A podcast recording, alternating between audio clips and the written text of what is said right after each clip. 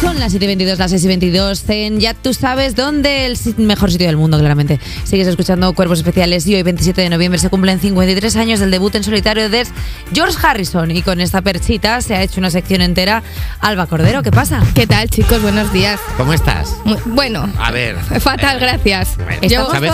estamos todos reguleros. ¿eh? ¿Sabes, Sí. Alba, que hay gente que trabaja en minas de carbón Sí. que, tiene, que tiene menos tos menos que tú? tos que yo, ya lo sé. Mira, yo no, no puedo más con la vida, así que voy a, voy a empezar. El caso es que antes de la separación de, The Beatles, eh, George Harrison había grabado una banda sonora y un disco experimental que no le importó a nadie. Pero su disco debut, eh, como tal, fue All Things Must Pass, que fue el primero desde la separación de la banda.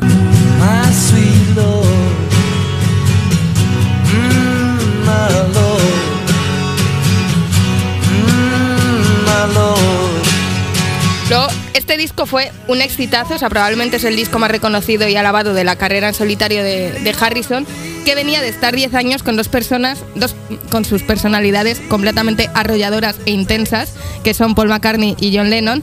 Y a raíz de esta simpática efeméride, os traigo otros discos debut de personas que no eran las caras visibles de sus bandas. Lo ¿vale? sabía, digo, a ver, y bajo esta perchita voy a Claro, traer hombre, arroba, Bien, atención, que el persimón está a 0,99. O sea, venga. John Lennon y Paul McCartney que tienen pinta de ser de esa gente que dice, como ya decía yo. Seguro. ¿Verdad? Seguro, seguro. O sea, John John Lennon te lo hizo por Ouija y Uf, todo. Dios mío. Y si George estaba eclipsado por Paul y John, imaginad cómo tenía que estar Ringo, el pobrecito mío, que no le hacía caso a nadie. Salvo los Simpson, porque recordemos que Marge Simpson estaba enamorada de Ringo. Es verdad. Eh, o sea que no sé qué prefiero, ¿eh? Luego, eh, pues el caso es que en marzo y en septiembre de 1970 publicó dos discos de versiones de jazz y country, pero no fue hasta el 73 cuando sacó Ringo, que es el primer disco de su carrera en solitario con canciones originales.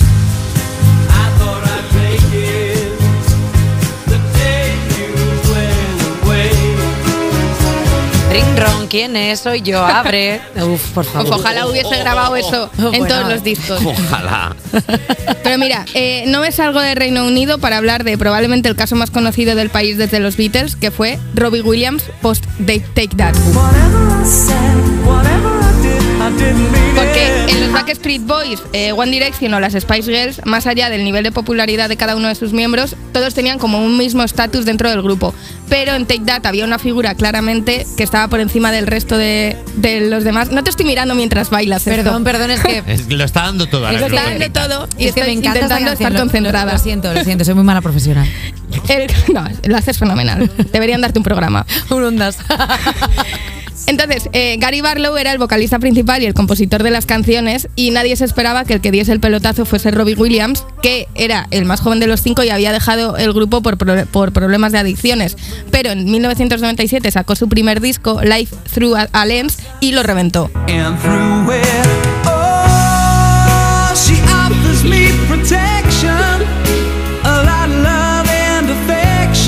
Esta la cantó Russell en la final de Tu cara me suena que no quedó quinto. La cantó Juan Camus también en, en OT1. Sí, sí. las mejores personas. Sí, la verdad que Le sí. mando un beso a Russell allá donde está, que siempre le pego hachazos porque quedó por detrás mío y siempre me gusta hacer la coña, pero quedaron tres personas por delante y nunca digo. Con eso no, con Agondey no puedes. Con- bueno, esa es su opinión.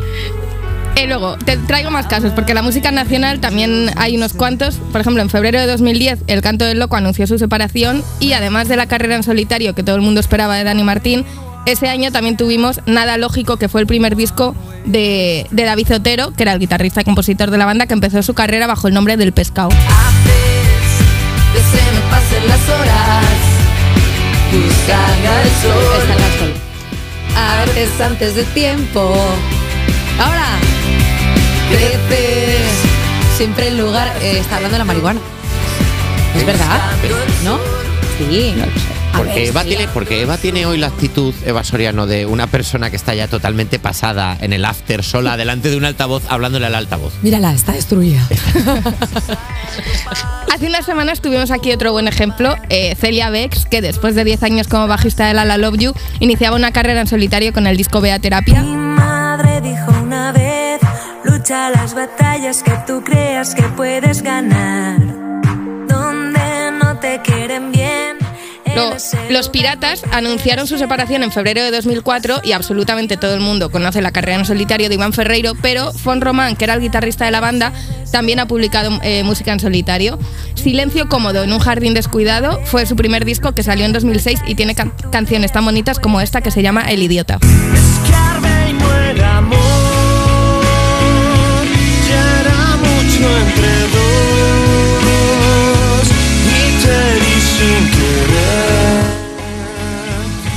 Drake Goll, Grohl, no me, no me de- no he dicho bien el nombre.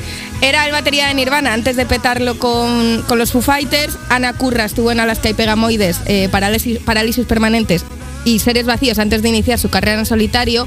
Ale Acosta, que es el compositor de nuestra sintonía, acaba de lanzar su primera canción al margen de Fue el Fandango. Y Alberto Pérez está a punto de publicar su primer disco después de una década como guitarrista de Izal. Pero yo quiero acabar con Reis, que es el proyecto en solitario de Sergio Sastre, que es el guitarrista y compositor de Miss Cafeína, y esto se llama Dispare aquí. Dispare aquí, aquí ya no duele. No sabes lo lejos que estoy, aunque me veas Me gusta porque enfrente. estoy escuchando el instrumento ese que se toca en las playas, el cuqui cuquín, cu- cun, cun, cuquín. Eh, Alba Cordero, muchísimas gracias por traernos eh, pues estas historias. Me ha sabido mal que no hablaras de Justin Timberlake. Es verdad, pues Claro, porque a nadie le importa ya el- Justin al salir Timberlake. el dancing y ser. Pero es que Timberlake. Justin Timberlake es lo que he dicho con de las boy bands, que todos estaban como al mismo nivel. Sí, Luego lo- uno lo peta, igual que Harry Styles lo ha petado en One Direction. Sí, después de One fíjate que, por Direction. ejemplo, esa regla no se rige ni por las Spice Girls ni por los Backstreet Boys, porque no, de, no destacó ninguno, Claro. murieron. De Pues eso éxito. es lo que he dicho. Claro, todos Bueno, juntos. Lo has dicho ya y yo lo vuelvo Claro. a repetir porque no te he escuchado. Eh, oye, ¿seré yo tonta? Pues sí, como el canto del loco. Esta historia que